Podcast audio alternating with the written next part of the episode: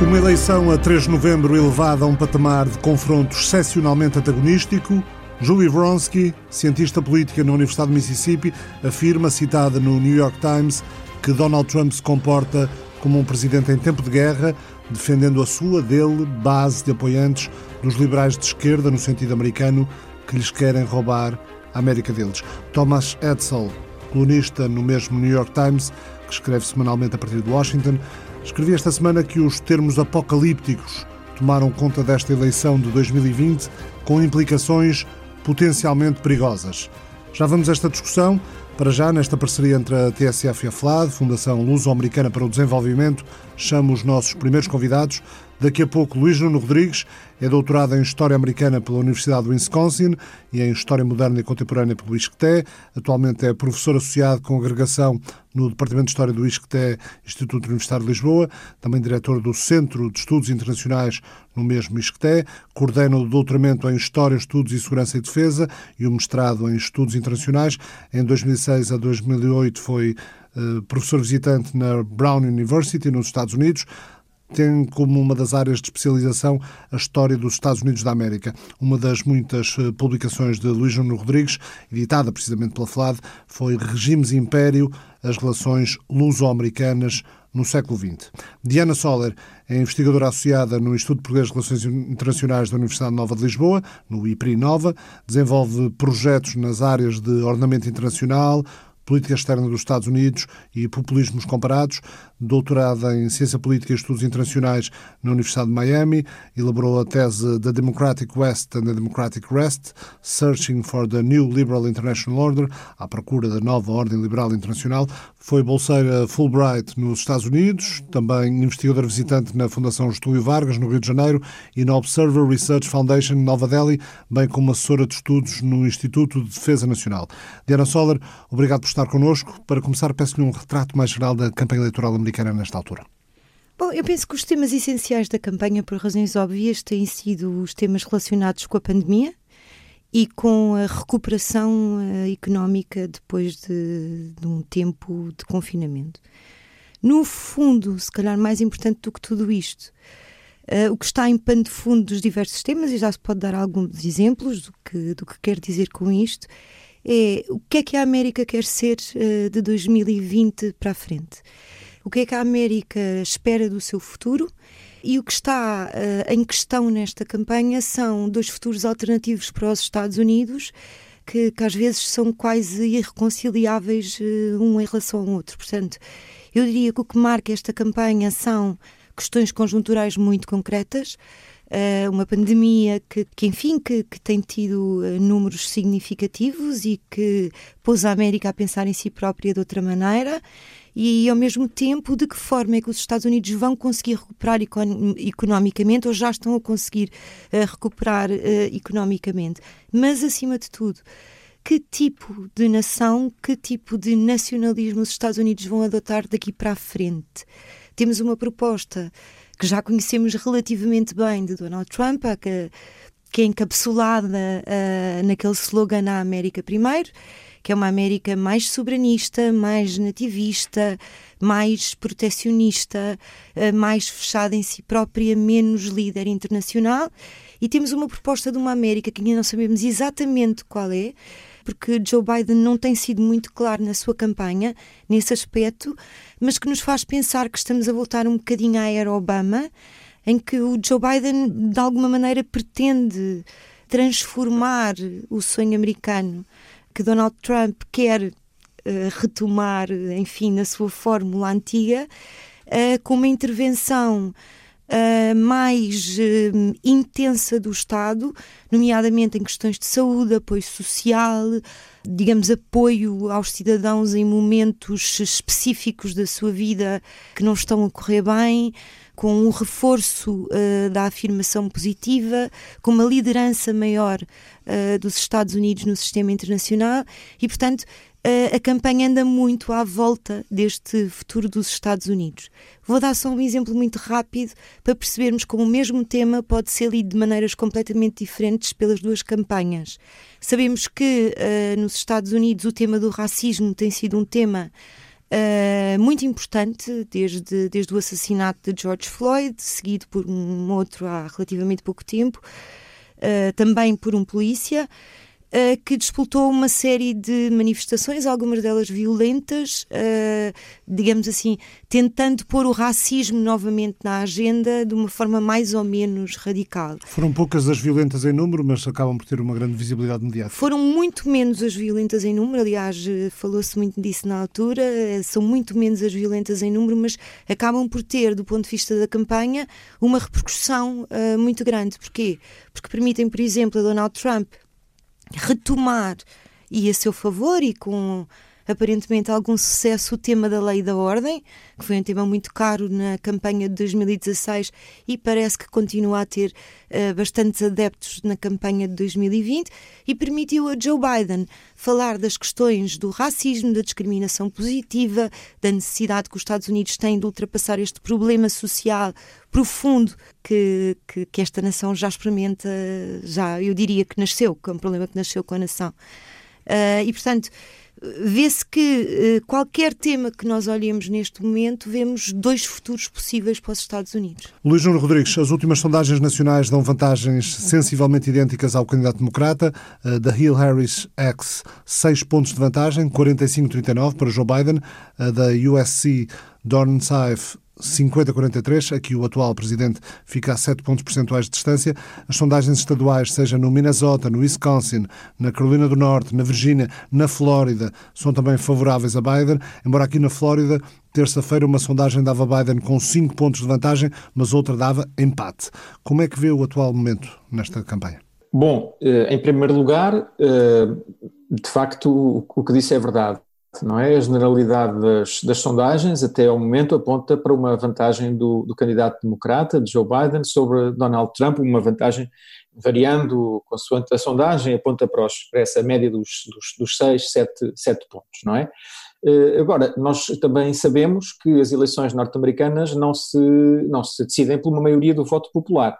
E, portanto, de facto, o que é importante perceber é que é como é que essa votação, Estado a Estado, vai depois ditar a composição do colégio eleitoral. É esse colégio eleitoral eh, quem vai escolher, quem vai eleger o, o, presidente. E, e existem casos, eh, nomeadamente o exemplo de há quatro anos atrás, em que uma maioria de voto popular eh, em termos absolutos em todo o país não corresponde depois a uma maioria no colégio eleitoral e, por conseguinte, eh, é preciso fazer sempre, no caso das, das, sondagens e das campanhas, e quando estamos nestas semanas e meses anteriores às eleições, é de facto é necessário fazer uma análise mais micro e ir ver ir ver, portanto, eh, Estado, estado a Estado. Há um, um, site, enfim, muito, muito conhecido, passa a publicidade, que é o, o, Real Clear Politics, que é muito utilizado por, por todos nós que seguimos estes eh, assuntos, eles têm uma projeção relativamente cautelosa que dá 222 eh, grandes eleitores, portanto, nesse colégio eleitoral para Joe Biden, sendo que é necessário 270 para um presidente ser, ser eleito. E, portanto, faltam 48. Acho que é uma projeção um pouco, digamos, cautelosa, porque ela não coloca ainda do lado de Joe Biden estados como New Hampshire e, o Nevada, eh, coloca-os ainda como indecisos, e, estes dois, pelo menos, eu creio que irão certamente para Biden, e portanto, pelas minhas contas, isso passaria para, para 232 e nesse caso só faltariam 38 votos para, uh, no colégio eleitoral para Joe Biden ser eleito. O que é que isso significa? Significa que vamos provavelmente voltar, uh, e, e, referiu bem na, na sua introdução já alguns desses estados, mas vamos voltar a ter como, digamos, centro decisivo uh, das eleições de 2020 os estados do Midwest, da cintura Midwest, não é? Chamada Rust Belt porque aí temos estes estados como a Pensilvânia, que tem 20 eleitores, eh, Ohio, que tem 18, só esses dois já faziam os 38 de que Biden necessitava, mas temos ainda o Michigan e o, e o, e o Wisconsin, não é? Também referiu a Flórida. a Flórida, a Flórida ainda é mais, entre aspas, apetitosa para os, para os candidatos, porque tem um número de 29 eleitores e, portanto, pode intrometer-se nestas, uh, nestas contas. Mas, de facto, eu penso que é nestes estados, sobretudo nestes, nestes quatro, que se vai uh, o resultado final, o resultado das eleições de, de 2020, um pouco à semelhança do que aconteceu há, há, quatro anos. De facto, uma das maiores, uma das razões que melhor explica a vitória de Donald Trump e o resultado de há quatro anos atrás foi justamente o facto de uh, Trump ter conseguido uh, ganhar uh, nestes, nestes, nestes, nestes estados não é, da, do Midwest. Por conseguinte, eu acho que ainda é muito cedo para, para extrairmos conclusões, sobretudo das sondagens, das sondagens nacionais, e acho que as próximas semanas vão, vão, vão ser decisivas. Vão ser decisivas, sendo que de facto a cintura do Midwest deve voltar a ser aqui o, o aspecto mais decisivo para, para as contas do, do, colégio, do colégio eleitoral. E, portanto, eh, prevejo que o resultado eleitoral se eh, decida, no fundo, aqui, Estado a Estado, eh, condado a condado. Os diversos enfim, analistas já vão também um pouco fazendo eco desta situação. A prestigiada revista New Yorker tinha há uns dias atrás um, um, um, artigo intitulado How Can Milwaukee Decide the Elections? Como é que Milwaukee, a maior cidade do estado do Wisconsin, pode decidir as eleições? Num outro meio, uh, um, outro artigo chamado uh, Why Pennsylvania Could Decide the Election? Portanto, como a Pensilvânia pode decidir as eleições de 2020. Portanto, andamos aqui muito à, à volta destes estados. Se descermos ao, ao detalhe das, das, das sondagens, portanto, Estado a Estado, aqui, de facto, elas também apontam de forma quase, quase consistente para, para vitórias de Joe Biden, não é? Temos, é que, eh, enfim, também há quatro anos atrás, provavelmente apontariam para vitórias de Hillary Clinton e essas vitórias não se vieram a concretizar. Biden lidera na Pensilvânia, embora já tenha tido uma vantagem maior, lidera no Michigan, no Wisconsin, com uma vitória, com uma, com uma vantagem ainda, ainda maior. Portanto, eu acho que daqui para a frente vamos ter, vejo uma, uma, campanha bastante forte e centrada nestes, nestes estados, que também é sabido que há quatro anos atrás uh, Hillary Clinton, de certo modo, descurou, não é? E, portanto, podem ser, na realidade, decisivos em 2020, como o foram em, em 2016. O Trump ganhou todos eles, Pensilvânia, Ohio, Michigan, Wisconsin, e, portanto, aqui a grande dúvida é saber se estes, se estes estados vão voltar a ser azuis ou se vão continuar a votar no, no, no Partido Republicano, uma tendência que, que, é recente e que se iniciou há, há, quatro anos atrás. E, e, só para terminar, não, não foi, eh, não, não estamos a falar de uma, de, uma grande eh, diferença, quer dizer, em 2016, Clinton perdeu o, o Michigan por, por, por 10, cerca de 10 mil votos, o Wisconsin por 20 mil, a Pensilvânia por 40 mil, mas a Pensilvânia tem quase 13 milhões de habitantes, portanto é de facto uma margem muito escassa, não é? E a de 2016. E, portanto, vamos ver uh, agora como é que em 2020 estes Estados se vão, se vão comportar. O site conservador O Federalista, dirigido por John Daniel Davidson, avisou que os protestos e tumultos dos últimos três meses pelos movimentos antifa, antifascista e Black Lives Matter, as vidas negras importam, são uma espécie de balão de ensaio para o que a esquerda está a planear se Trump vencer a eleição. Ele chega mesmo a dizer estão a preparar o palco para um golpe se Trump vencer. À esquerda, o site Daily Beast vai no mesmo tom. O editor político Dan Stein afirma vamos lutar para proteger os Estados Unidos do que realmente vemos como um presidente que saiu dos trilhos e levou este país eh, por um caminho fascista, autoritário.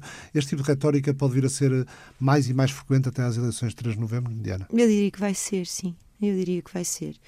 Uh, há aí dois pontos que referiu. Por um lado, é que Trump está a tentar olhar para o eleitorado liberal conservador uh, do Partido Democrata e tem razões para isso, faz, faz sentido porque, como sabemos, não, não os, os, democratas também são um partido muito dividido uh, e os chamados progressistas são cada vez em maior número. Descobri, por acaso, um, um estudo da Gallup feito em 2019 que demonstra que os progressistas são cada vez em maior número, portanto, aqueles que defendem uma agenda mais à esquerda que a agenda tradicional do Partido Republicano e, portanto, podem não estar particularmente interessados na eleição de Joe Biden. E, portanto, há de facto essa tentativa da parte do presidente Donald Trump de tentar, digamos, ir a esse eleitorado liberal conservador que não se identifica com essa agenda progressista cada vez está a tomar mais conta do Partido Democrata. Por outro lado, de facto, essa retórica, uh, digamos, transformando Trump num fascista, eu não ia tão longe, mas diria que pelo menos Trump é um demagogo e, portanto, uh, são justificáveis algumas das questões que são colocadas. Eu, eu penso que sim, eu penso que esta... normalmente as campanhas norte-americanas são muito mais sujas uh, do que aquilo que nós aqui na Europa pensamos. E eu penso que esta vai ser especialmente dura para ambos os candidatos. E, de, de, e da parte de ambos os candidatos e dos seus, uh, dos seus eleitores, dos seus apoiantes. J.J. McNabb, um membro do programa sobre extremismo da Universidade de George Washington, disse ao Subcomitê de Segurança Interna da Câmara dos Representantes, numa audiência sobre informações e contra-terrorismo, disse entre questões de controle de armas, agitação civil, tensões colocadas no país por uma pandemia mortal, teorias da conspiração, sentimentos anti-imprensa e um ciclo eleitoral altamente divisivo, a nação não está longe da violência. Com campos tão polarizados, e é a minha questão, Luís Nuno Rodrigues, eh, há alguns meses eh, Donald Trump admitia que poderia estar em curso uma fraude, dando a entender poderia não aceitar uma eventual derrota. Agora leio também na revista The Atlantic um artigo de Shadi Hamid que afirma que os democratas poderão não aceitar a derrota se Trump ganhar, eh, mesmo que, como há quatro anos, perdendo o voto popular. O que é que tudo isto significa? O que é que, que leituras é que tudo isto lhe permite?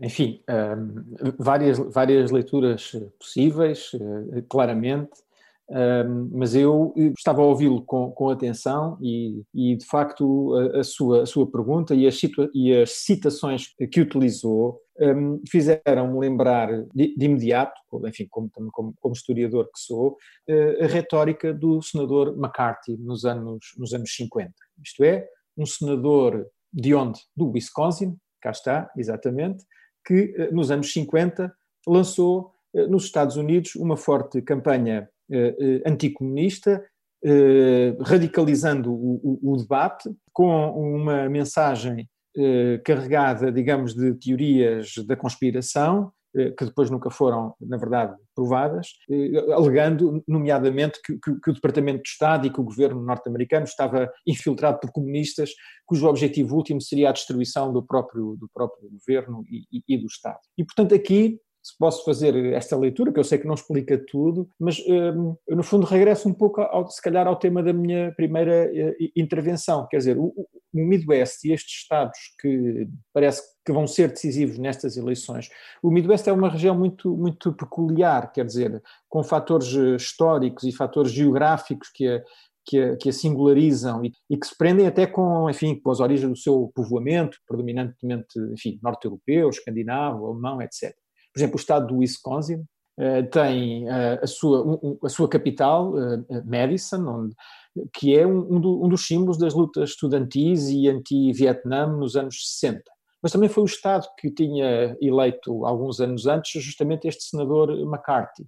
E foi também o Estado que teve como governador e como senador, ainda umas décadas antes, um homem chamado Robert La Follette, que foi um dos principais opositores à, entrada dos Estados Unidos na Primeira Guerra Mundial, mas simultaneamente um dos governadores mais progressistas do Estado, do Estado e do país em termos de reformas políticas e de, eh, digamos, e de políticas sociais. Ou seja, são Estados eh, muito polarizados e esta polarização do discurso parece que, de certa maneira, também uh, reflete uma certa consciência por parte dos atores políticos de que é aí que se vai decidir as eleições e de que é aí que este discurso polarizado, porventura, tem, tem, tem um acolhimento uh, mais. Ou encontra uma população mais, mais receptiva para, para o acolher. E, portanto, estes Estados do Midwest eh, nós encontramos, e vou aqui obviamente também fazer eh, uma generalização, mas encontramos em primeiro lugar, por exemplo, no Partido uh, Democrata, encontramos, digamos, democratas mais alinhados à esquerda, com Sanders a ganhar as primárias no Michigan e no, e no Wisconsin, por exemplo.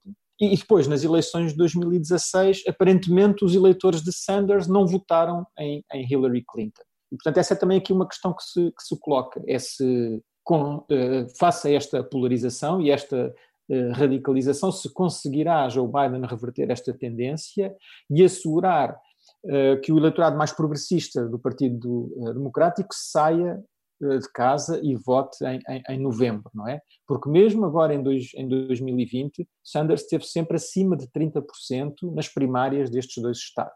E, portanto, se calhar esse discurso que, que descreveu também é adequado a esta situação. Em segundo lugar, uh, e isso parece ser ainda mais óbvio, é que estes estados do, do Midwest são, são estados onde o, o, discurso de Donald Trump não é, é, é muito eficaz e tem muito, e, e, tem muito acolhimento, quer dizer, e isso eh, já não tanto por razões, quer dizer, também por razões históricas, obviamente, mas, mas são Estados também, como sabemos, muito, e sem entrar aqui em qualquer espécie de explicação determinista, mas são, são Estados muito afetados pela, pela, pelas, pelas crises económicas e pelas consequências da, da globalização, não é? São Estados onde há uma população descontente, mais suscetível a esta radicalização de discurso, são estados onde houve alterações do, do tecido produtivo norte-americano, não é? Muito, muito sensíveis, com as tais consequências inerentes ao processo de, de globalização, e, e, foram estados onde, onde se registrou um, um, gradual empobrecimento, não é, de um setor muito significativo da classe média norte-americana, não é? Já se falou disto em 2016, mas a situação ainda, ainda é a mesma, não é? Esta população predominantemente male, white, poor, que se sente marginalizada pelo sistema político norte-americano e que eh, viu em 2016, em Donald Trump e no seu discurso, uma espécie de, de, de salvação, não é? Um discurso anti-Washington, Washington, anti-establishment, anti-sistema político, e esse discurso aí, aí colhe muito bem. E, portanto, em parte, diria eu, que, este, que esse radicalismo que referiu também se pode, em grande medida, explicar por, por uma consciência por parte dos candidatos que é, que é a um, um eleitorado, digamos assim, não tanto ao centro, que tem agora que, que dirigir o seu discurso. Mas, Diana, seja, seja à esquerda ou à direita, não há o risco de o país eh, cair numa série de litigâncias, de recursos, de, de, pedidos de recontagem de votos que podem atrasar as contas no colégio eleitoral, eh, aumentar a agitação social no país e, e, nessa altura a pandemia não terá certamente ainda passado. Este tipo de, de, de litigâncias, de recursos, não pode colocar em causa até a tradicional tomada de posse a 20 de janeiro se as coisas se arrastarem muito? Pode, com certeza. Uh, aliás, Donald Trump já, já anunciou, uh, tendo, portanto, dando como justificação uh, um potencial aumento do voto por correio, já anunciou que se, se, se, achasse, digamos assim, que, que, a eleição tinha sido fraudulenta, que, que, que iria impugná-la, digamos assim. Vamos ver o que é que acontece. Há regras para isso. Uh, mas as regras são muito pouco seguras porque temos muito poucos casos em que isso aconteceu. Se as coisas chegarem a esse ponto, o que a Constituição prevê é que até dia 8 de dezembro os Estados visados, porque como aconteceu, por exemplo, em 2000 na Flórida, isto não quer dizer que aconteça nos 50 estados, pode acontecer apenas num, ou em dois, ou em três, ou enfim, no fundo, nos Estados que, que, que, poderão decidir a eleição para um lado ou para o outro. Portanto, esses Estados têm até dia 8 de dezembro para fazer uma recontagem dos votos. Essa recontagem tem até 14 de dezembro para ir ao Supreme Court se, ou portanto ao, ao Tribunal, Tribunal Superior, se, se, se, assim entenderem, uh, digamos, os próprios Estados. Depois, a 6 de janeiro, uh, caso não se resolva no, no Supremo Tribunal, como se resolveu uh, o caso da Flórida, Bush versus Gore. Al Gore acabou por, por conceder a derrota. Porque Al Gore concedeu a derrota, passa ao Congresso. Há uma sessão que começa a partir de 6 de janeiro e que é dirigida por Mike Pence, uh, que é o presidente inerente uh, do, do Senado. Senado. e o Congresso começa, uh, a, digamos, a recontagem dos votos e começa a pensar politicamente o que é que está uh, em questão. E temos que esperar que o Congresso nos dê uh, uh, um verdito. E não há prazo para, para, para esse verdito do Congresso. Caso dia 20 de janeiro não haja um presidente eleito, então será Nancy Pelosi, como Speaker uh, da Câmara dos Representantes, que será uma espécie de presidente interina e que hum, tomará os destinos dos Estados Unidos até este imbróglio constitucional a, a, se resolver. Agora esperemos que não chegue a isso. Há um ponto muito importante que, que é preciso ainda acrescentar relativamente a esta questão constitucional: é que para um candidato ganhar, o outro tem que assumir a derrota. E o que nós podemos ter é uma situação parecida com a que tivemos em 2000, em que nenhum dos, de, nenhum dos, um, dos candidatos assume a derrota num determinado Estado ou em mais do que um Estado. E se isso acontecer, então poderemos ter uma batalha jurídica e constitucional que vai para além do dia 20 de janeiro. Aliás, eh, Thomas Edsel, no, no tal eh, artigo do New York Times que citava há pouco, refere que quando as coisas são colocadas neste, neste patamar de retórica, qualquer passo em falso a nível local vai permitir questionar se o vencedor da noite nesse local foi realmente vencedor. É verdade, não só isso acontece, não é? Porque estamos numa eleição muito sensível, em que os eleitores estão todos muito exaltados e em que as pessoas estão todas muito expectantes relativamente aos resultados e que uh, eu também tive a ler um artigo em que no Financial Times em que um, um cientista político que estuda estas questões dizia que, que esta eleição em particular é apresentada pelos eh, dois candidatos como uma eleição quase existencial relativamente àquilo que o país é, não é? E portanto, quando há este tipo de, de eh, digamos, de, de expectativas na, na, na, digamos, em cima da mesa, temos clara, corremos claramente o risco de que qualquer pequena coisa se transforme num grande tumulto. Uh, inclusive, é uh, algo que ainda não falámos, que é o facto de os Estados Unidos não estarem a passar por uma fase em que socialmente as coisas estão pacíficas, pelas mais diversas razões. Primeiro, por causa da instabilidade social, uh, que sentimos relativamente à pandemia, apesar do número de empregos já ter crescido dramaticamente, ao contrário do que se estava à espera, e depois por causa de todos estes problemas relacionados com o racismo que fizeram com que a campanha verdadeiramente subisse de tom. Que, torna, portanto, este momento eleitoral muito mais vulnerável digamos, uma incerteza social, uma, há pouca paz social que ainda resta uh, nos Estados Unidos neste momento. Uh, nós temos que nos preparar para todas as contingências, nós, quer dizer, os norte-americanos têm que se preparar para todas as contingências, mas eu lembro uma coisa. Apesar de tudo, nos Estados Unidos há um enorme respeito pela Constituição e pelas regras do país. E esse respeito constitucional não desapareceu, mesmo enquanto Donald Trump foi presidente. Aliás, as instituições americanas funcionaram muito bem e impediram Donald Trump de levar a cabo as suas medidas mais extremas. Portanto, eu prefiro pensar que, apesar do cenário não ser o mais favorável a uma transição, nós estamos a falar, apesar de tudo, da democracia mais antiga do mundo.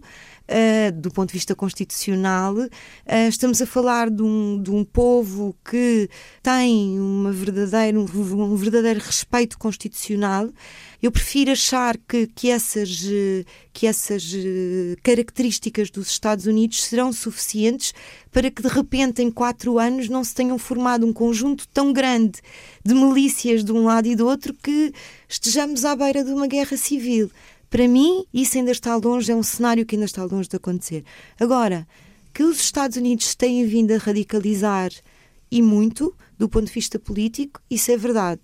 E se o Joe Biden não ganhar as eleições, que é uma possibilidade que tem que se ter em conta, aí o resultado é que depois da derrota de Hillary Clinton e da eventual derrota de Joe Biden, aí sim vamos ter dois espectros políticos profundamente polarizados, porque os democratas não vão voltar a escolher um, digamos, um candidato democrata conservador para concorrer a eleições, e aí o centro norte-americano tende a quase desaparecer. Que temas acreditam que podem marcar o mês e meio de campanha que temos pela frente? Uh, bem, já disse que em termos geográficos acho que vamos ter uma, uma incidência muito, muito grande no Midwest. Acho que há, obviamente, dois, duas questões eh, que vão eh, continuar, digamos assim, na, na ordem do dia. A primeira é, sem sombra de dúvida, a, a questão da, da, pandemia, da gestão da pandemia, e, e, da situação económica nos Estados Unidos, não é? Uh, essa situação parece-nos absolutamente desastrosa a, a nós e, e, a muito, e, a muitos americanos.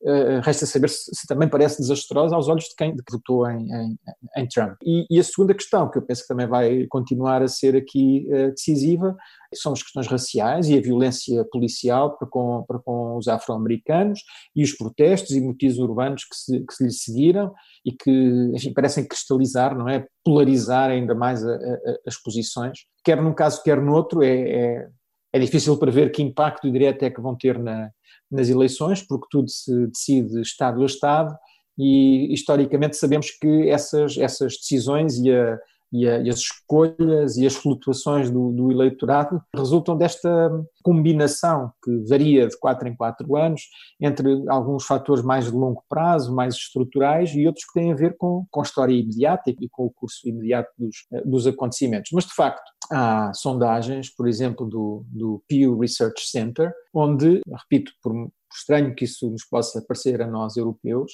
em que eh, uma grande maioria de americanos, pelo menos relativamente a determinados assuntos, faz uma avaliação muito positiva do mandato de Donald Trump. Uh, o, o, Pew Research Center divulgou uh, dados no final de julho, princípio, princípio de agosto, que 72% dos americanos consideravam que Trump tinha feito um bom um bom trabalho na, na, na, proteção dos Estados Unidos relativamente ao, ao, terrorismo, 62% no que diz respeito à, à resposta a, a, catástrofes naturais, 62% respondiam, portanto, entre, entre o muito bom e o bom, respondiam que Trump tinha feito um bom trabalho a assegurar, portanto, às suas populações comida e medicamentos, era um dos itens deste inquérito, e 54% também favoravelmente tinha uma visão favorável relativamente ao reforço da economia nos Estados Unidos. Portanto, eh, há aqui, e voltamos à, nossa questão inicial nesta conversa, que é, por um lado, termos um conjunto de indicadores uh, que nos uh, surgem com as sondagens que são efetuadas e que apontam para uma vitória de, Joe Biden,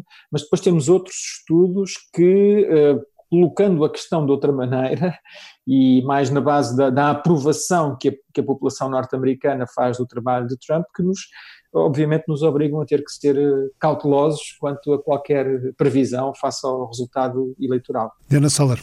Eh, eu penso que o Luís não tem toda a razão. Acho que os temas eh, imediatos eh, vão ser a pandemia, a recuperação económica e o racismo, sendo que o racismo me parece que vai, vai ser catalisador de diversas formas de, enfim, de ler os Estados Unidos. Agora acrescentaria uma ou duas coisas que eu acho que, que são importantes. A primeira é que, hum, vistas as coisas digamos, por este prisma, de sendo, sendo estes os temas centrais, há duas coisas que nós, nós temos que ter em, em atenção. A primeira é se eu fosse norte-americana, se eu estivesse a votar principalmente num swing state, se eu não pertencesse a nenhum dos partidos políticos, portanto não tivesse, digamos, uma relação profunda que me leva a votar neste ou naquele, uh, como é que eu pensaria relativamente uh, a quem escolher? Por um lado, eu pensaria, e isto está estudado, portanto não, não seria o Diana, será o americano comum, eu pensaria quem é que está em melhores condições de, de levar a cabo uma recuperação económica. Como, como o Luís Nuno Rodrigues referiu, há sondagens que são interessantes. Por exemplo, 14% dos americanos, esta sondagem é de ontem ou de anteontem, 14% dos americanos acreditam que as coisas não estão piores relativamente à pandemia, por exemplo. A pandemia não é um fator essencial. Mas são só 14%. Que, que pensam que piorou. Portanto, todos os outros acham que está tão mal ou melhor, apenas 14% pensam que as condições relacionadas com a pandemia, com o desenvolvimento da pandemia, pioraram nos últimos tempos. Os outros, eh, assim, de 86%. Repente, 86% ou acham que se mantêm na mesma ou acham que melhoraram. Portanto, neste momento, quando estamos a falar aqui hoje, a pandemia aparentemente já não é o problema central dos norte-americanos. Portanto, passa-se à questão da recuperação económica. Ora, apesar uh, uh, de um, uh, dos Estados Unidos estarem a passar um momento profundamente complicado economicamente, é importante dizer que em julho, que é os últimos indicadores que nós temos, já tinham sido recuperados 1,8 milhões de empregos uh, perdidos uh, no princípio da pandemia, que corresponde a 42% dos empregos perdidos. Portanto, já há uma melhoria, uh, eu penso que voltaremos a ter estes números, eu penso que é trimestralmente, portanto, em outubro. Portanto, já há uma melhoria, já se sente uma melhoria, já se sente uma nova confiança, ainda que os economistas estejam a fazer uma pressão muito grande sobre Trump para que haja novos pacotes de ajuda económica, de relançamento da economia, porque estão muito preocupados com as questões do consumo. Portanto, a primeira pergunta que eu faria é: quem é que é melhor para gerir a retoma económica, Donald Trump ou Joe Biden? Outra sondagem diz-nos que apesar desta sondagem poder já não ter tanto efeito e também não é tão recente, é de alguns meses atrás, diz que ao longo dos, dos últimos anos o voto, aquilo que se chama o voto racional em ciência política, ou seja, a esmagadora maioria dos americanos até há muito pouco tempo votavam com base na sua carteira, com base nos resultados económicos, uh, esse voto racional deixou de ter tanta importância. O que passou a ter verdadeira, verdadeira importância é o voto emocional. Ou seja, As pessoas, quando estão a pensar em quem é que hão de votar, as pessoas estão a olhar para os seus problemas concretos e para o que sentem em relação ao seu país. E é preciso não esquecer aqui que nós sabemos mais sobre a base de apoio de Trump, que é de cerca de 42 a 45%, do que sabemos sobre a base de apoio de Biden. E este voto emocional, que é muito mais difícil de definir, torna o resultado das eleições muito mais imprevisível. Mais uma coisa, nós estamos ainda muito longe das eleições, tendo em conta que estamos a falar das eleições americanas. Nos Estados Unidos, nós não sabemos quem ganha as eleições até o, até o dia em que são contados os votos. E é assim que funciona sempre. As margens, as margens são sempre curtas, ainda que haja eleições em que as margens são mais curtas uh, do que outras. O que é certo é que nos swing states, que são, como o Luís Nuno Rodrigues disse, e muito bem, nos uh, Grand Battle States, aqueles que no fundo vão decidir as eleições, que são os quatro estados da cintura da ferrugem uh, e a Flórida, uh, o Joe Biden ainda vai à frente. mas vai à frente. Bem, na Flórida já há empates técnicos, mas nos, nos estados da cintura da ferrugem Vai à, frente, vai, à frente, vai à frente com vantagens que têm diminuído. Muito, de, que têm não só diminuído, como têm, estão a chegar à casa dos 5%, que é aquela margem que deixa de haver certeza de seja, seja daquilo que for. Quando há 5% de diferença entre os candidatos, nós não sabemos de todo quem vai ganhar. Já não há tendência. E depois há essa segunda questão, que é o Joe Biden mantém, uh, digamos, as, as suas as previsões de voto uh, muito estáveis desde o princípio e Trump arranca em julho estranhamente em julho, provavelmente está relacionado com estes números do aumento do emprego. E desde julho não tem uh, parado de subir e de se colar a Biden, ao ponto de que neste momento as margens uh, das sondagens que nós temos já não são confortáveis para nós podermos dizer que a vitória é quase claramente de um ou de outro candidato, mesmo que as eleições fossem amanhã. Para este América 2020, estreia da parceria entre a TSF e a Fundação Luso-Americana para o Desenvolvimento, pedi ao músico Paulo Furtado, Legendary Tiger Man, que nos indicasse uma música que possa definir bem o atual momento dos Estados Unidos da América. Paulo Furtado escolheu When the Revolution Comes, dos Last Poets. Até para a semana. When the revolution comes. When the revolution comes. When the revolution comes. When the revolution comes, some of us will probably catch it on TV with chicken hanging from our mouths. You'll know it's revolution because there won't be no commercial. When the revolution comes, when the revolution comes, when the revolution comes, preacher pimps are gonna split the scene with the communion wine stuck in their back pockets. Faggots won't be so funny then, and all the junkies will quit their nod and wake up when the revolution comes. When the revolution comes, transit cops will be crushed by the trains after losing their guns, and blood will run through the streets of Harlem, drowning anything without substance when the revolution comes. When the revolution comes when the revolution comes. Revolution. I hope pearly white teeth fall off the mouths that speak of revolution without reference. The course of revolution is 360 degrees. Understand the cycle that never ends. Understand the beginning to be the end, and nothing is in between but space and time that I make or you make to relate or not to relate to the world outside my mind, your mind. Speak not of revolution until you are willing to eat rats to survive. When the revolution comes. When the revolution comes, the revolution comes, guns and rifles will be taking the place of poems and essays. Black cultural centers will be fought, supplying the revolutionaries with food and arms when the revolution comes. When the revolution comes, white death will fall off the walls of museums and churches, breaking the lie that enslaved our mothers. When the revolution comes, when the revolution comes, Jesus Christ is going to be standing on the corner of Lenox Avenue and 125th Street, trying to catch the first gypsy cab out of Harlem. When the revolution comes, when the revolution comes. Jew merchants will give away matzo balls and gefilte fish to anyone they see with an afro. Frank Shippen will give away the Apollo to the first person he sees wearing a blue dashiki when the revolution comes. When the revolution comes, afros gonna be trying to straighten their heads, and straighten heads are gonna be trying to wear afros when the revolution comes. When the revolution comes. When the revolution comes. But until then, you know, and I know niggas will party and bullshit and party and bullshit and party and bullshit and party and bullshit and party. Some might even die before the revolution comes.